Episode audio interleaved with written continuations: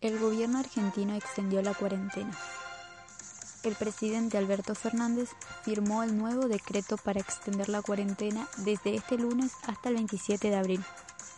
Con esta medida busca cuidar la salud de las personas en primer lugar, dejando la economía en segundo.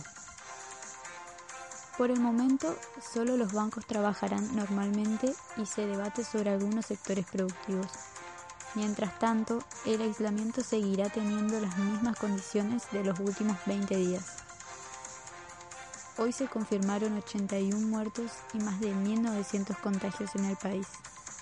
Comparado con otros países, el presidente dijo que Argentina tiene un menor número de muertes por coronavirus gracias a las medidas de aislamiento que se están tomando.